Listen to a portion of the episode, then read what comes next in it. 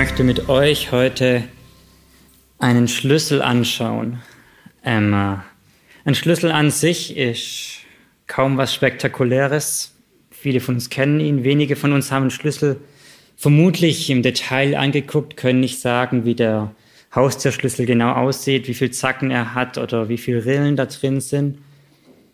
Und doch ist er von immenser Bedeutung, weil ohne diesen Schlüssel wird das Leben extrem mühsam. Vielleicht die Heimfahrt nachher wird extrem mühsam. Er wird im Schnee stehen, wird in der Kälte stehen und er hat eine extreme Bedeutung. Und möglicherweise haben wir heute einen Text, der ganz ähnlich ist. Ähm, er ist an sich ja, viel diskutiert, ich denke aber recht unspektakulär in seiner Bedeutung, aber er schließt oder verschließt einen riesen Bereich, der hinten dran hängt, der immense Bedeutung hat, der uns das Evangelium vom Herrn Jesus Christus erklärt ähm, oder eben verschließt. Ähm, und diesen Text wollen wir anschauen. Ich habe im Oktober schon mal darüber ähm, eine Lehreinheit gehabt und ich schreibe meine Abschlussarbeit darüber. Es geht um die Frage des tausendjährigen Reiches ähm, in Offenbarung 20. Wir wollen heute direkt diesen Text anschauen. Und wenn ihr denkt, Ruben, das scheint immer wieder Thema bei dir zu sein, es passt irgendwann. Wir haben in dieser Gemeinde auch viel an äh, Themen der Endzeit gehört. Dann schau doch mal drauf, wie tatsächlich wie so ein Schlüssel. Die Frage, was und wann dieses tausendjährige Reich ist, ist ein Schlüssel zur Auslegung von vielen, vielen Stellen in der ganzen Schrift. Es geht um die Frage, ist das tausendjährige Reich in der Gegenwart oder ist es in der Zukunft? Und deswegen ist für mich einer der zentralen Stellen, nicht weil es um Endzeit geht und weil es um ein spannendes Thema geht, sondern weil es darum geht, das Erlösungswerk vom Herrn Jesus zu verstehen, weil es darum geht, viele Texte in der Schrift zu verstehen.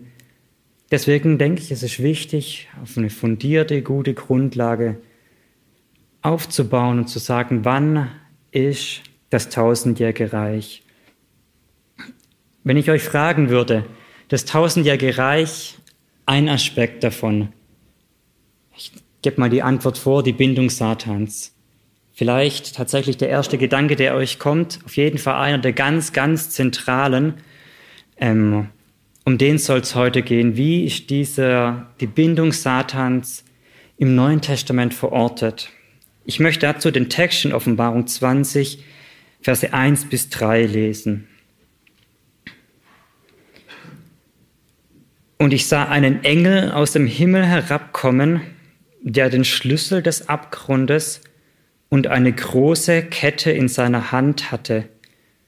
Und er griff den Drachen, die alte Schlange, die der Teufel und der Satan ist, und er band ihn tausend Jahre und warf ihn in den Abgrund und schloss zu und versiegelte über ihn, damit er nicht mehr die Nationen verführe, bis die tausend Jahre vollendet sind.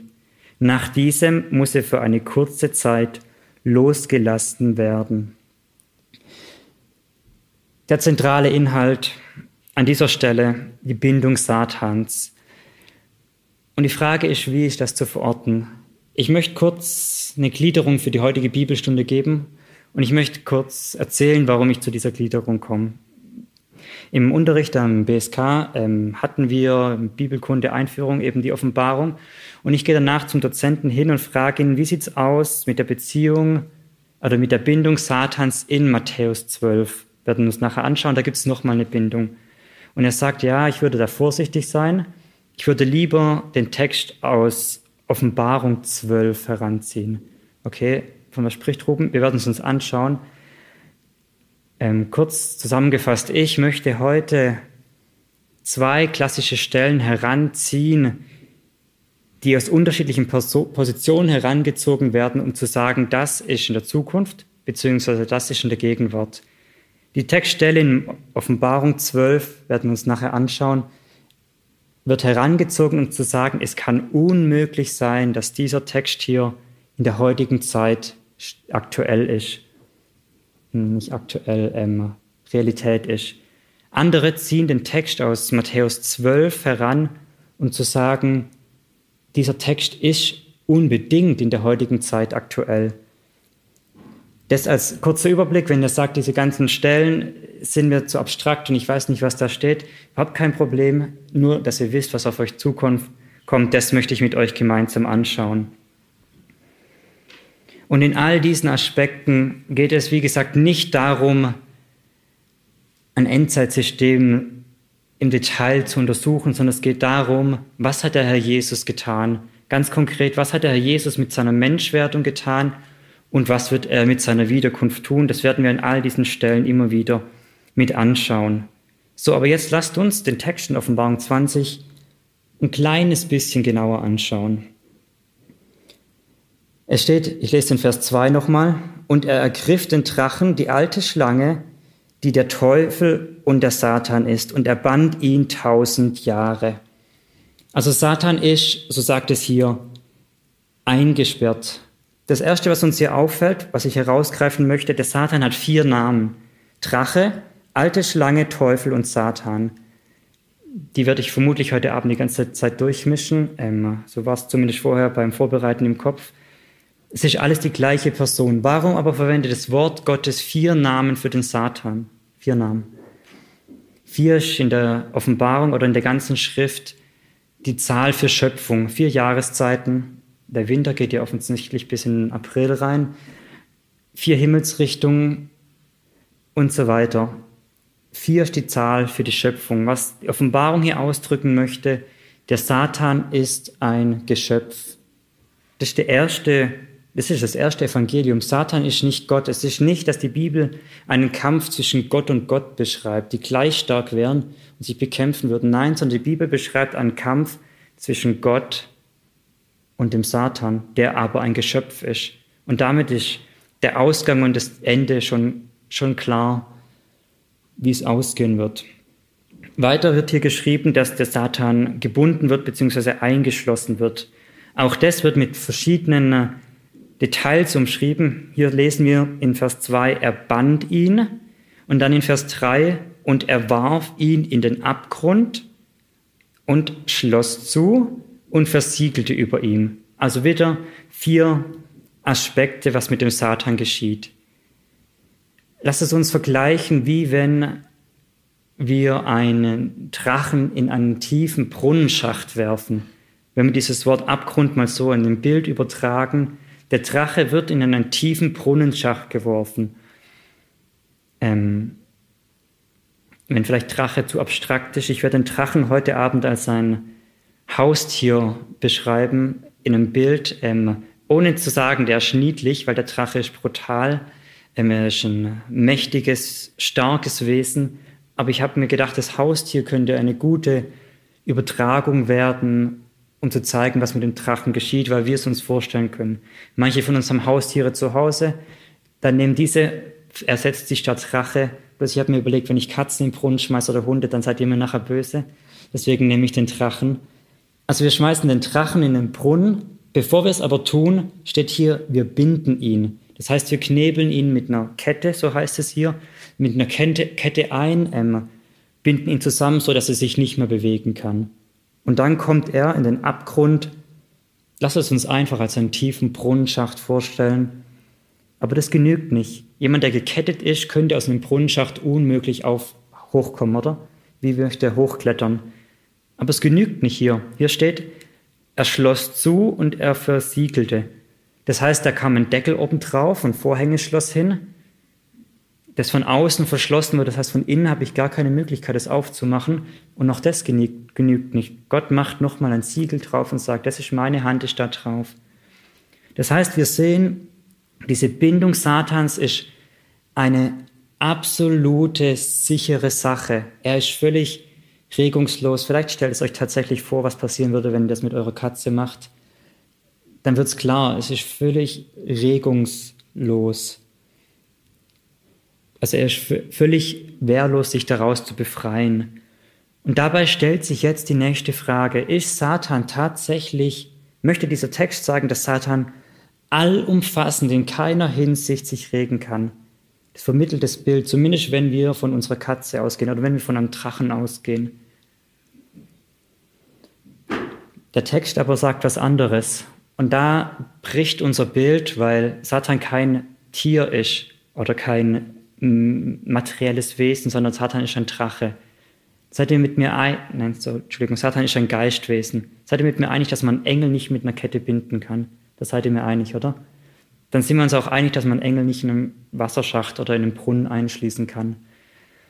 Und dass ein Deckel, der oben drauf liegt, ihn relativ wenig stört. Deswegen bricht dieses Bild mit unserem Haustier hier an dieser Stelle. Und der Text sagt uns, diese Bindung Satans hat einen ganz bestimmten Zweck. Lest mal mit mir den Vers 3 nochmal und warf ihn in den Abgrund und schloss zu und versiegelte über ihn, damit, jetzt wird der Zweck angegeben, damit er nicht mehr die Nationen verführe. Das ist das Ziel. Also nicht eine allumfassende Bindung, die sagen würde, Satan, du kannst gar nichts mehr machen, sondern hier mit diesem Ziel, damit er die Nationen nicht mehr verführe. Was ist damit gemeint? Ich möchte zwei Aspekte erklären. Zum einen die Nationen und den Aspekt der Verführung. Und wie erklären wir uns diese, diese Aspekte? Indem, dass wir später die Verse 7 bis 9 lesen, weil da wird nämlich diese Bindung aufgehoben und wir sehen, was Satan dann sofort wieder macht. Wir werden es gleich sehen, wie uns dieser Text das erklärt. Ich lese Offenbarung 20 ab Vers 7.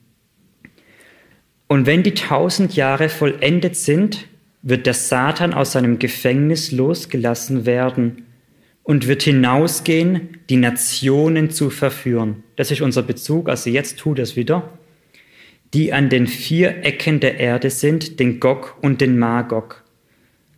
Wer sind diese Nationen? Das sind die, die auf der ganzen Erde leben. Gog und Magog aus dem Alten Testament.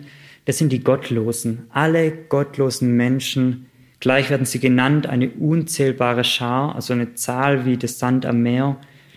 Es sind alle, alle gottlosen Menschen auf der Welt. Meine Frau hat mir gesagt, ich soll es mit dem Wort Heiden erklären. Das trifft es gut. Das ist dieses Wort, das hier die Elberfelder mit Nation übersetzt. Die Schlachter hat dann Heiden tatsächlich. Also die Heiden verführt er. Ich lese nochmal ab Vers 8 und wird hinausgehen, die Nationen zu verführen, die an den vier Ecken der Erde sind, den Gog und den Magog, und sie zum Krieg zu versammeln, deren Zahl wie das Sand des Meeres ist.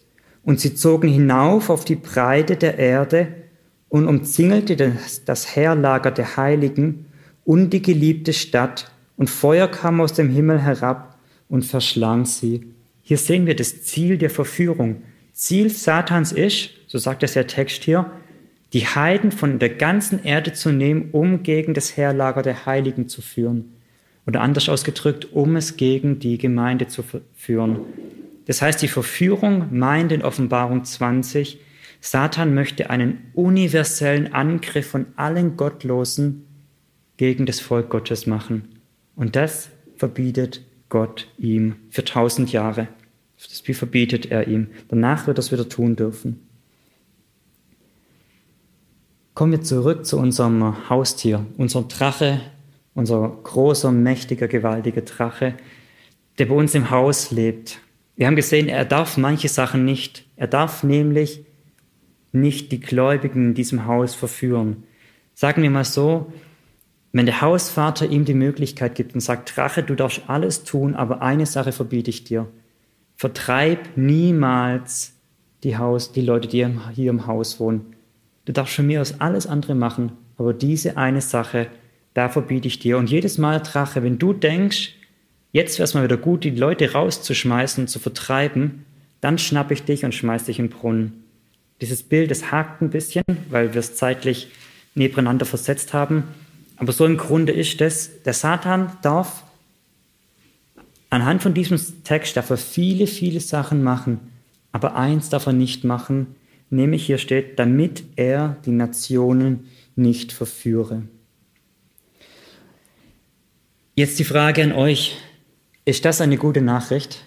Ist das eine gute Nachricht, dass der Satan nicht die Möglichkeit hat, einen universellen Angriff gegen das Volk Gottes zu machen?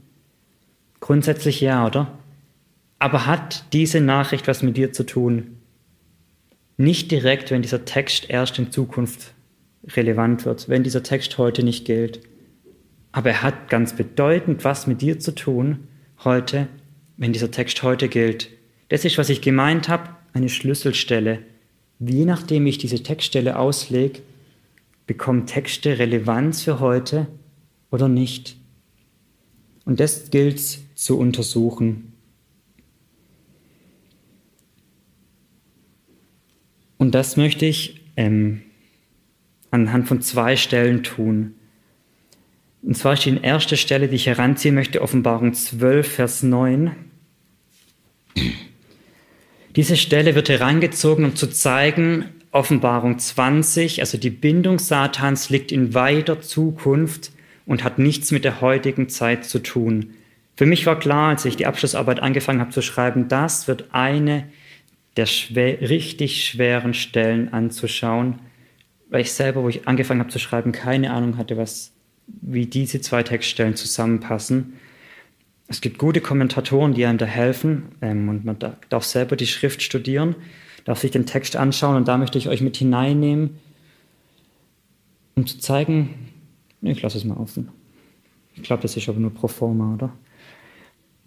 Ich möchte diesen Text lesen ab Vers 5 bis Vers 9. Offenbarung 12, Vers 5 bis 9 und ihr werdet gleich die Thematik erkennen. Und sie, das ist eine Frau, die das Volk Gottes symbolisiert, und sie gebar einen Sohn, einen männlichen, der alle Nationen hüten wird, hüten soll mit eisernem Stab. Dieser Sohn ist der Herr Jesus Christus. Was hier geschrieben steht, kennen wir als Weihnachten, das ist die Geburt Jesu. Ähm, und dann kurz knapp, und ihr Kind wurde entrückt zu Gott und zu seinem Thron. Das ist Himmelfahrt. Johannes kriegt es hin, in einem Vers schreiben, wofür Matthäus 28 Kapitel braucht. Das ist kurz das Evangelium, also die Evangelien zusammengefasst. Und es hat Auswirkungen, Vers 6. Und die Frau floh in die Wüste, wo sie eine von Gott bereitete Stätte hat, damit man sie dort ernähre 1260 Tage. Und es entstand ein Kampf im Himmel. Michael und seine Engel kämpften mit dem Drachen. Und der Drache kämpfte und seine Engel. Und sie bekamen nicht die Übermacht, und ihre Stätte wurde nicht im Himmel gefunden. Und es wurde geworfen der große Drache, die alte Schlange, der Teufel und Satan genannt wird, der den ganzen Erdkreis verführt. Geworfen wurde er auf die Erde, und seine Engel wurden mit ihm geworfen. Was ist die Thematik? Die Thematik ist, dieser Text sagt, nach Himmelfahrt wurde der Engel auf die Erde geworfen und verführt jetzt den ganzen Erdkreis. Auf der einen Seite Offenbarung 20, wo es heißt, der Engel wird in den Abgrund geworfen und hier auf die Erde. Auf der anderen Seite steht, der, der Satan darf nicht verführen und hier steht, der Satan verführt. Es scheint sehr widersprüchlich ähm, und es scheint so, als ob diese zwei Texte zeitlich nicht nebeneinander stehen könnten. Ähm, ich denke, ihr, ihr, ihr seht die, die Thematik in diesen beiden Texten.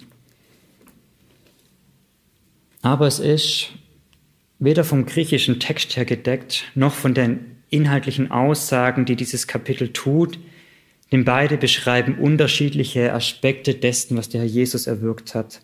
Das möchte ich mit euch, da möchte ich euch mit hineinnehmen und euch das erklären. Dazu möchte ich kurz euch sagen, was die Botschaft von Offenbarung 12 ist. Es geht darum, als der Herr Jesus in den Himmel aufgefahren, wurde, aufgefahren ist, er, kam er dort mit seiner Heiligkeit und mit dem Erlösungswerk, das heißt mit seinem Blut an. Und daraus entstand, daraus entstand ein Kampf im Himmel und der Satan wurde hinausgeschmissen. Das heißt, er hatte jetzt keine Möglichkeit oder hat keinen Zutritt mehr zum Himmel. In unserem Bild gesprochen, wie wenn der Hausvater zum Drachen sagt, mein Arbeitszimmer, mein Büro, meine Resistenz, da wo ich wohne, da wo ich bin, das ist ab sofort für dich tabu. Du darfst dich aufhalten im Erdgeschoss, im Wohnzimmer, ja, aber wehe, du kommst in mein Büro. Das ist absolut unmöglich. So ungefähr könnt ihr es euch vorstellen. Die Auswirkung davon ist, in diesem Büro, das heißt im himmlischen Thronsaal, werden die Menschen angeklagt, um sie von Gott zu trennen. Wir können das in Sacharia 3 nachlesen oder bei Hiob auch, wo der Satan zu Gott kommt und sagt, schau, der Hiob, dem geht's nur gut, weil du es ihm gut gehen lässt. Er hatte Zutritt damals, aber jetzt hier sagt der Text, er hat keinen Zutritt mehr. Das heißt, dem Teufel wird verboten, die Menschen anzuklagen.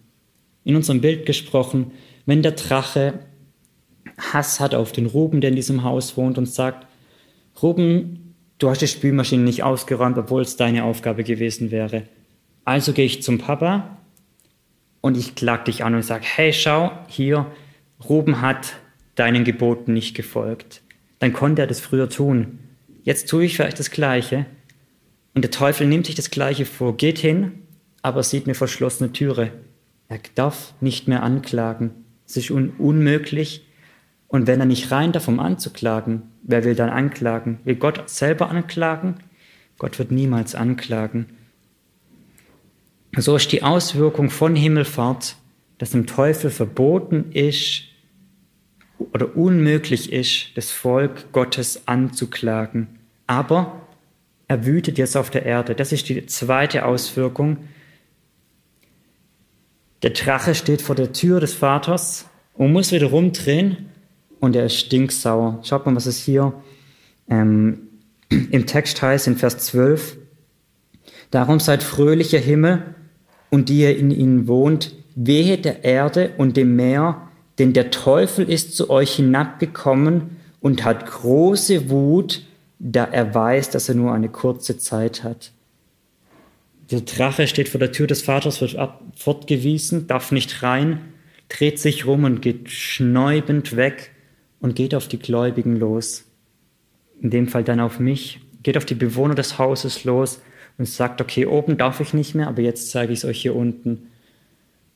Und kämpft jetzt gegen das Volk Gottes. Und dieser Kampf des Drachen gegen das Volk Gottes wird eben unter anderem Verführung genannt, so lesen wir es dann, oder haben wir es in Vers 9 gelesen. Das ist das, was der Teufel verführend tut. Ich möchte mit euch hier die Verse 13 bis 17 lesen, wo uns diese Verführung in einem guten Bild erklärt wird. Und als der Drache sah, dass er auf die Erde geworfen war, verfolgte er die Frau, die das männliche Kind geboren hatte. Das hatten wir gesagt, das ist das Volk Gottes. Und es wurde der Frau zwei Flügel des großen Adlers gegeben, damit sie in die Wüste flog, an ihre Stätte, wo man sie ernährt, und wird eine Zeit und zwei Zeiten und eine halbe Zeit fern vom Angesicht der Schlange. Und die Schlange warf aus ihrem Mund Wasser wie ein Strom hinter der Frau her, um sie mit dem Strom fortzureißen. Und die Erde half der Frau, und die Erde öffnete ihren Mund und verschlang den Strom, den der Drache aus seinem Mund warf. Und der Drache wurde zornig über die Frau und ging hin, Krieg zu führen mit den übrigen von ihrer Nachkommenschaft, welche die Gebote Gottes halten und das Zeugnis Jesu haben. Das ist das, wie es uns beschrieben wird, was jetzt der Drache tut. Wir können uns das, glaube ich, gut vorstellen, ähm, wie der Drache dann zornig wird und jetzt losgeht. Die Frau in der Wüste, das heißt ähm, an einem öden Ort, ähm, wie die Wüstenwanderung beim Volk Ägypten, dass sie durch die Wüste ziehen mussten, bis sie zum Ziel ankommen. Und der Drache hinterher. Und was tut er? Er schleudert aus seinem Mund, so heißt es hier, Wasser wie ein Strom hinterher. Man könnte zum einen denken, Wüste und Wasser, das ist gut, weil wir brauchen was, Wasser zum Leben. Zum anderen aber ist dieses Wasser, hat eine solche Kraft, dass es hier heißt, es werden Menschen von diesem Wasser fortgerissen oder das soll das, das Wasser tun, es soll Menschen fortreißen. Das ist wie, ich komme zurück zu unserem Bild, der Drache kommt zurück, hat eine Wut, sieht einen Gläubigen im Haus und sagt, und sagt dir hinterher, und die schnappe ich mir jetzt. Und wie tut er das? Wasser aus dem Mund, was kommt aus dem Mund des Teufels? In Johannes 8, Vers 44 heißt es, der Teufel ist ein Lügner. Und wenn der Teufel Lüge redet, dann redet er aus seinem Inneren. Der Teufel ist der Vater der Lüge. Wir haben das im Garten Eden, kennen wir das. Da fängt der Teufel schon an, die Eva durch Lügen zu verführen. Und das gleiche hier. Alles, was aus dem Mund des Teufels kommt, kann nur Lüge sein. Eben hier in diesem Bild des brachialen Stroms, der zum einen lebensnotwendig scheint und dann doch aber tödlich ist. Und so ist der Teufel verführt das Volk Gottes durch Lügen. Ich mache es wieder deutlich an unserem Bild. Dieser Drache sieht einen Gläubigen und sagt, ich schnapp ich mir. Und was sagt er? Er geht es nicht hin und reißt ihn auf und zerfleischt ihn, sondern er geht hin und sagt, hey du, liebt der Vater dich wirklich? Hey du, glaubst du wirklich, wenn du einmal dann da hochkommst zum Vater, der wird dich reinlassen, schau doch mal dich an, du hast heute die Spülmaschine nicht ausgeräumt und letzte Woche nicht durchgesaugt. Glaubst du wirklich, dass was hier geschrieben steht, was Gott sagt, wahr ist? Oder du nicht, der verarscht dich? Oder was für Verführungen und was für Lügen es immer wieder gibt, die wir glauben, auf die wir reinfallen, mit denen wir zu kämpfen haben? Also so auf diese Art und Weise verführt der Teufel das Volk Gottes und kämpft damit gegen sie. Das Gute ist, das Volk Gottes bleibt von Gott bewahrt. Wir lesen hier unter anderem von einer Zeit, er hat dreieinhalb Jahre, eine symbolische Zahl, und nur in dieser Zeit darf er das tun.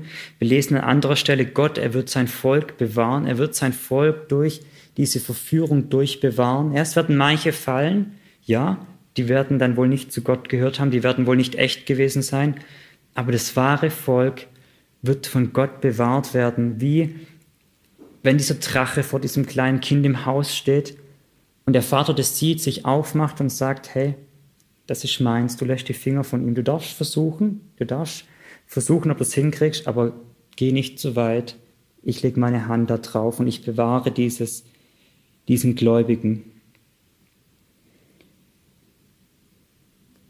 Das ist Offenbarung 12, die offensicht, der, ein Text, der offensichtlich in diese Zeit spricht. Wie ist die Beziehung zur Offenbarung 20? Das war ja unser Ausgangstext. Wie passt das zusammen? Wir haben zum einen gesehen in Offenbarung 20, wenn wir hier nochmal lesen, der Satan ist gebunden, damit er die Nationen nicht mehr verführe. Wir haben gesagt, diese Verführung heißt im Zusammenhang, dass er die ganze Welt der Ungläubigen zusammenbringt,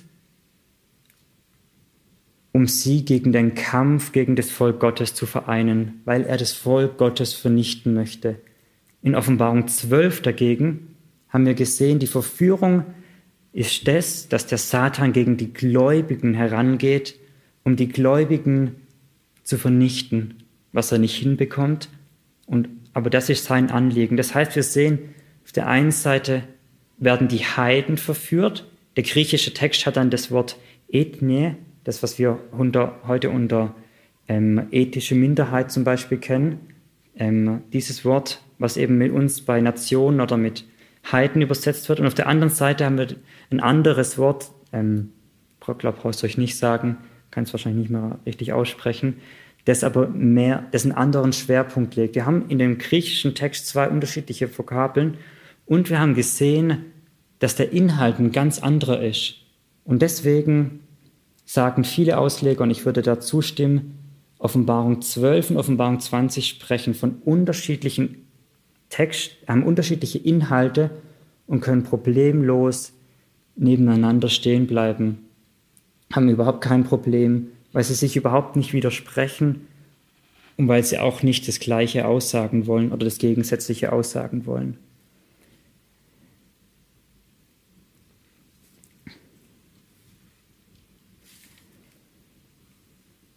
Weiter können wir, wenn wir nochmal zur Offenbarung 20 zurückgehen, das habe ich, äh, Offenbarung 12, Entschuldigung, das habe ich, ähm, brauchst nicht aufschlagen, brauchst nicht aufschlagen, das habe ich übersehen. Dieser Text, was, was will der zu uns sagen? Ähm, was will dieser Text zu uns sagen? Es ist nicht nur ein Text, oh nein, nein, fangen wir andersrum an. Dieser Text sagt zum einen, im Himmel kann keiner einen Gläubigen anklagen. Das heißt, jeder, der gestorben ist als Christ und im Himmel ist, ist absolut sicher vor dem Teufel. Ist absolut sicher vor ihm, weil er darf dort nicht mehr hin. Auf der anderen Seite sagt uns dieser Text, die, die auf der Erde wohnen, das heißt wir als Gemeinde dieser Welt, wir haben mit Verführung und mit einem Angriff des Teufels zu rechnen. Der versucht, uns von Gott wegzubekommen. Und deswegen ist unsere Aufgabe, wachsam zu sein.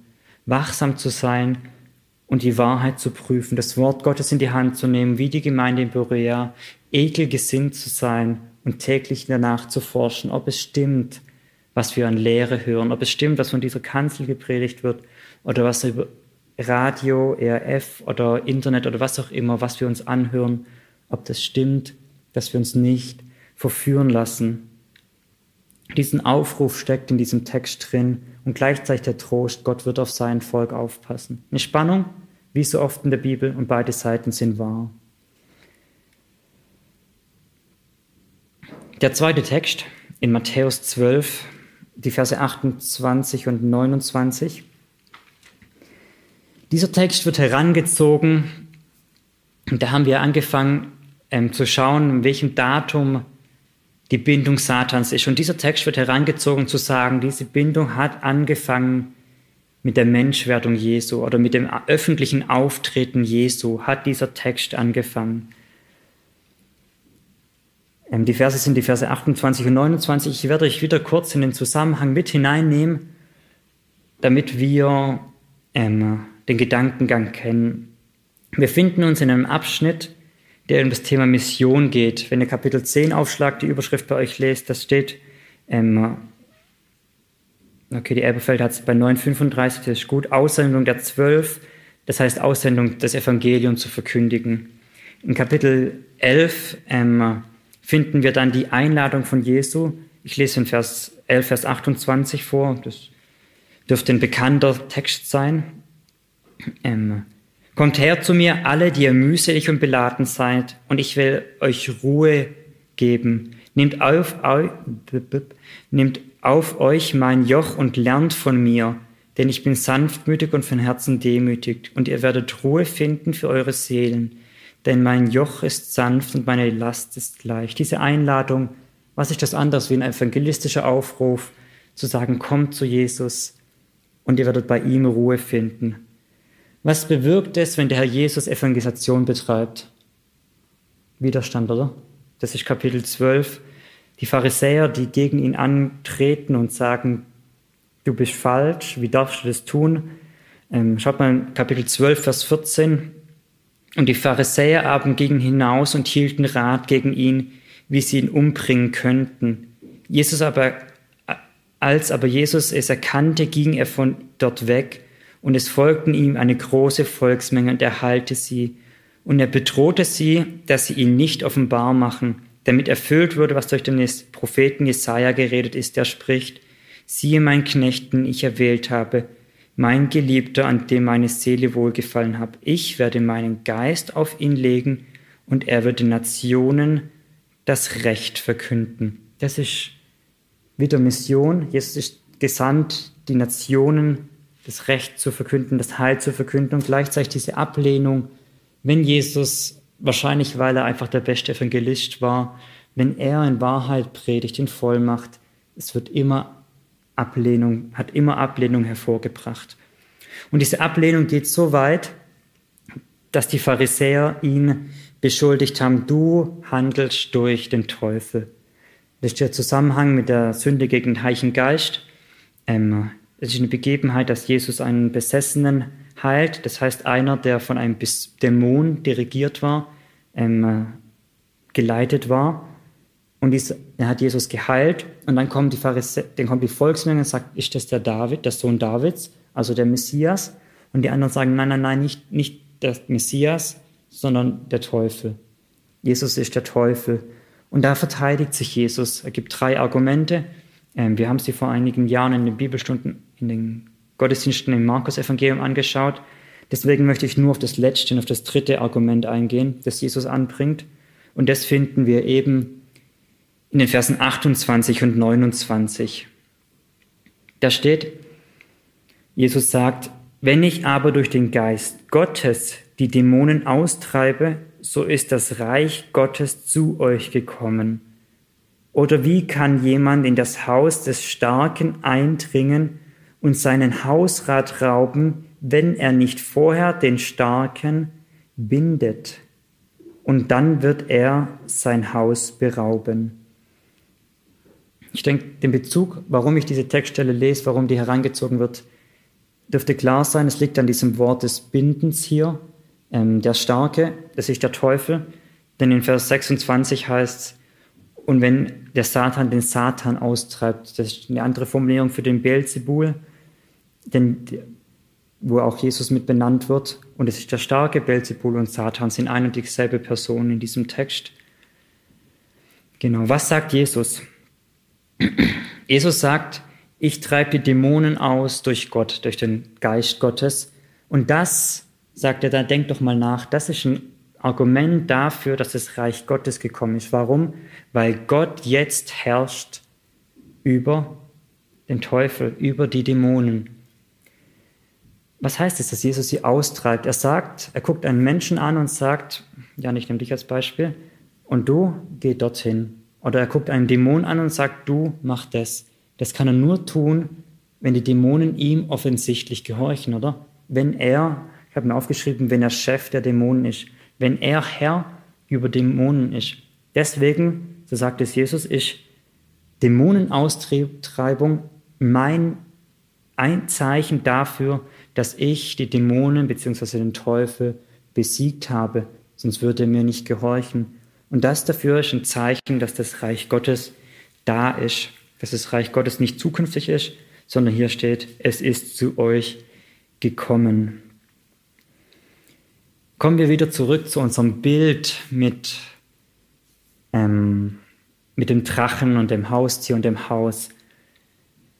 Wir können es uns so vorstellen, der Teufel wütet in diesem Haus, der Drache wütet in diesem Haus und dann plötzlich tritt einer auf, der nämlich der Erstgeborene, der Sohn des Vaters, und der kommt in das Zimmer und der Teufel sieht ihn. Vielleicht erinnert ihr euch, wie es bei euch selber war. Oh, jetzt kommen die Eltern, jetzt müssen wir uns benehmen. Ähm, und so der Teufel. Er wütet in dieser Welt und dann kommt Jesus und sagt, hey, und jetzt ist gut hier. Und der Teufel muss den Schwanz einziehen und sagen, ja, du hast recht, jetzt ist gut hier. Ich tue nicht mehr weiter. Ich verwüste dieses Haus nicht mehr weiter. In Vers 29 erklärt Jesus seine Herrschaft. Ähm, ich möchte diesen Vers nochmal lesen. Da erklärt er, was die Grundlage dafür ist, dass er die Dämonen austreiben kann. Oder wie kann jemand in das Haus des Starken eindringen und sein Hausrat rauben? wenn er nicht vorher den Starken bindet und dann wird er sein Haus berauben. Jesus sagt also, es gibt diesen Starken, das ist unser Drache, und der hat ein Haus, ja, und in diesem Haus gibt's Hausrat, so heißt es hier. Ähm, was Jesus meint, sind Menschen, die zum Glauben kommen sollen. Und jetzt kann ich nicht einfach reinspazieren und sagen, hey, ich hätte gern das und das und das, der wird mich zerfleischen, oder? Nicht so aber, wenn jemand kommt, der stärker ist wie er und ihn bindet, das heißt, ihn in Fesseln legt, der darf dann da bleiben, ja, der darf dann hinter der Türe liegen oder vor der Türe oder irgendwo in einem Zimmer, da darf der ruhig liegen, der darf zappeln und darf sich wehren, darf vielleicht auch irgendwie Laute machen und knurren oder was auch immer.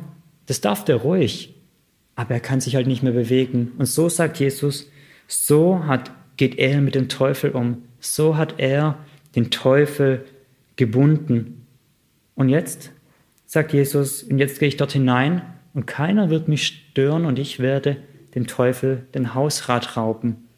Wenn wir das, den Missionsbefehl dazu nehmen, sagt Jesus nicht nur ich gehe hinein, sondern ihr geht alle hinein. Der Teufel liegt da und kann nichts verhindern, kann nicht hindern, dass ihr das Evangelium aussprecht Und wenn Jesus sagt zu jemandem, und der wird zum Glauben kommen, euer Nachbar oder euer Arbeitgeber oder euer Kollege, und der wird zum Glauben kommen, dann kann der Teufel tun und lassen, was er möchte. Es ist ihm unmöglich, da einzugreifen, weil Jesus ihn gebunden hat, weil Jesus ihn gebunden hat. Können das vergleichen wieder mit unserem Bild. Dieser Drache liegt zusammengebunden, zusammengepfercht in irgendeinem Eck in seinem Zimmer und der hat irgendwas, das euch gefällt, das wollt ihr haben. Was macht ihr? Egal wie groß ihr seid, vielleicht ein Kind, zwei, drei, das gerade so ein bisschen wackelig noch laufen kann, geht rein und holt sich das raus. Das ist kein Problem, weil Jesus Christus der Herrscher ist über Dämonen und über den Teufel. Weil Jesus Christus der Herrscher ist. Und darf ich euch fragen, wann ist dieser Text gültig? Seit wann ist dieser Text gültig? Ist seit Ostern gültig, oder? Nein, er ist schon vorher gültig. Das hier ist mitten im Missionshand oder mitten im Wirken von Jesus, wo Jesus sagt, hey, und jetzt ist das schon gültig.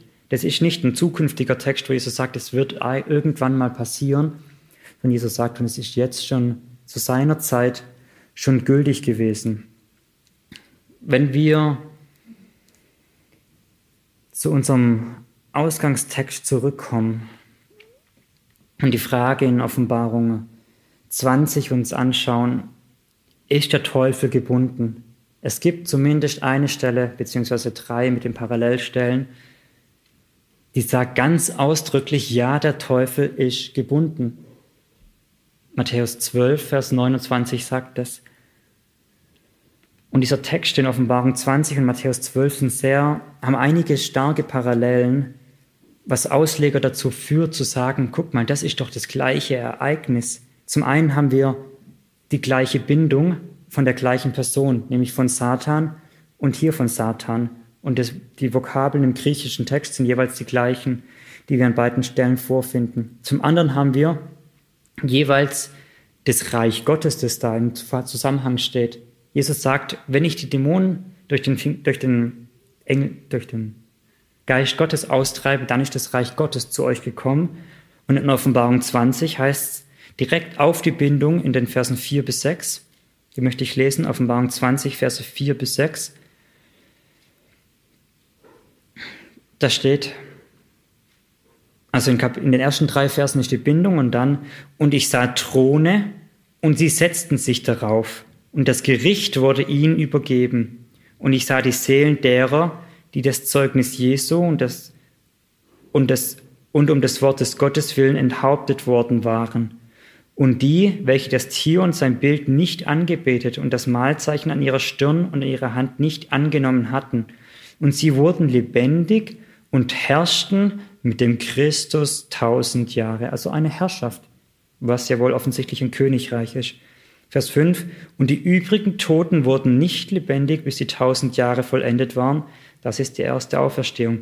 Glückselig und heilig, wer Anteil hat an der ersten Auferstehung. Über diese hat der zweite Tod keine Macht, sondern sie werden Priester Gottes sondern sie werden Priester Gottes und des Christus sein und mit ihm herrschen die tausend Jahre. Also wir haben wieder die Herrschaft, wir haben wieder das Reich, wir haben die Auswirkungen der Bindung Satans in beiden Texten die gleiche. Weswegen ich denke, das ist gut, diese zwei Texte parallel zu nehmen, zu sagen, Jesus erklärt uns offensichtlich, wann die Bindung Satans angefangen hat, nämlich spätestens in Matthäus 12 beziehungsweise in Markus 3, das ist ganz am Anfang vom Wirken Jesu.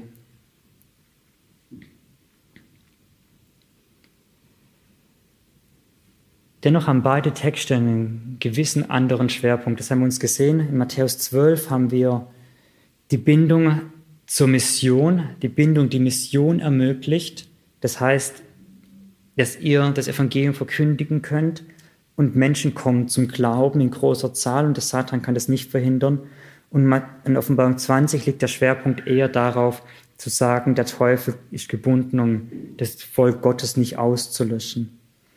Es gibt im Neuen Testament Stücke, ich glaube, sieben weitere andere Texte, ähm, die wir nicht anschauen wollen, die, die sagen, dass das Teufel durch das erste Kommen Jesu erheblich beeinträchtigt wurde. Ich erinnere an ein paar. Ähm, Jesus sagt, jetzt geht ein Gericht über die Welt und der Teufel wird hinausgeworfen. Das ist Matthäus auf Johannes 12. In Johannes 16 sagt Jesus, der Teufel ist gerichtet. In Hebräer 2 sagt Jesus, er hat den Teufel entmachtet. In ähm, 1. Johannes 1, 1. Johannes 3 sagt Jesus, oder sagt Johannes, Jesus kam, um die Werke des Teufels zu vernichten. Alles sehr, sehr massive Aussagen. Und eine Stelle möchte ich tatsächlich mit euch lesen, zwar aus Kolosser 2. Ich denke, sie fasst es gut zusammen, ähm, was Jesus, wann und was Jesus für ein Werk vollbracht hat am Teufel. In Kolosser 2, die Verse 14 und 15.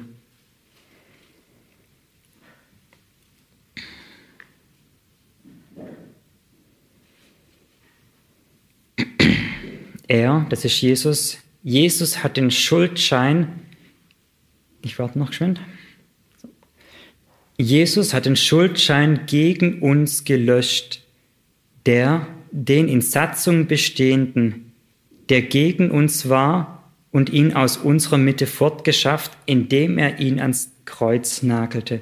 Also Jesus sagt, er hat das Gesetz, das gegen uns gerichtet war, hat er weggetan und damit können wir nicht mehr angeklagt werden. Und, aber er hat noch ein zweites getan, Vers 15. Er hat die Gewalten und die Mächte völlig entwaffnet und sie öffentlich zur Schau gestellt. In ihm hat er den Triumph über sie gehalten. Die Gewalten und die Mächte sind ein Ausdruck für die geistlichen Mächte, unter anderem mit Satan, mit den Dämonen. Und hier steht, er hat sie völlig entwaffnet. Er hat ihnen alle Waffen weggenommen und sie öffentlich zur Schau gestellt. Das hat Jesus am Kreuz getan. Jesus hat am Kreuz, sagt es dieser Text hier, hat den Triumph, hat den Sieg über den Feind errungen, hat den Sieg über den Feind errungen, hat ihn deswegen auch unter anderem gebunden. Matthäus 12 dürfte da ein Vorgriff sein drauf. Dieser Sieg über den Teufel, es ist offensichtlich, er wirkt noch. Wir haben auch die Textstellen wie 1. Petrus 5, wo es steht, der Teufel geht umher wie ein brüllender Löwe und versucht, wen er verschlingen kann. Das ist Offenbarung 12, die Verführung. Der Teufel ist, hier heißt es, er ist entwaffnet. Er ist nicht komplett ausgenockt. Er ist nicht, es ist nicht so, dass der Teufel jetzt schon im Feuersee ist. Das ist dann, wenn Jesus wiederkommt.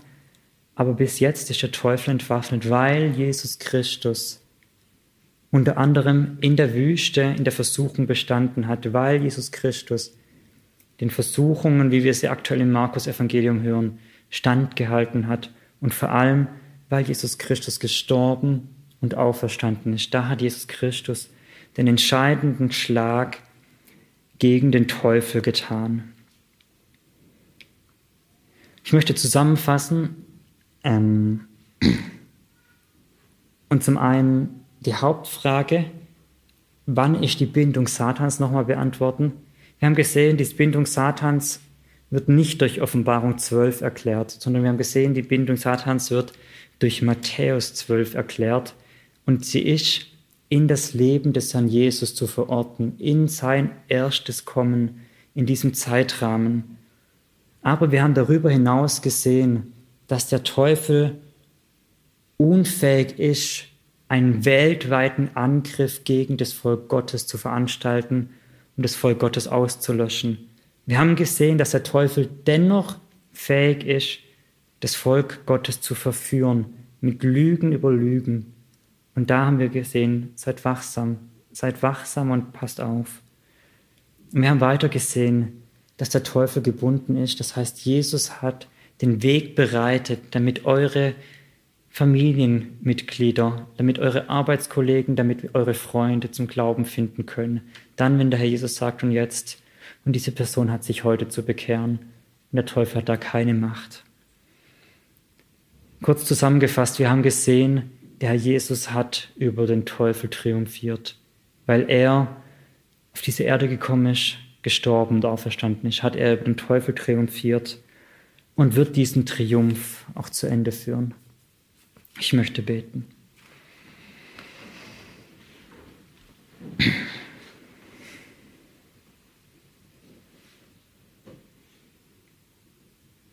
Jesus, du bist es, du allein bist es, dem der Dank gehört, der Dank, weil dein Sieg und deine Macht, deine unglaublichen Trost und Sicherheit für uns als Gemeinde hat und gleichzeitig den Preis, weil du es vollbracht hast, Jesus, du ganz allein.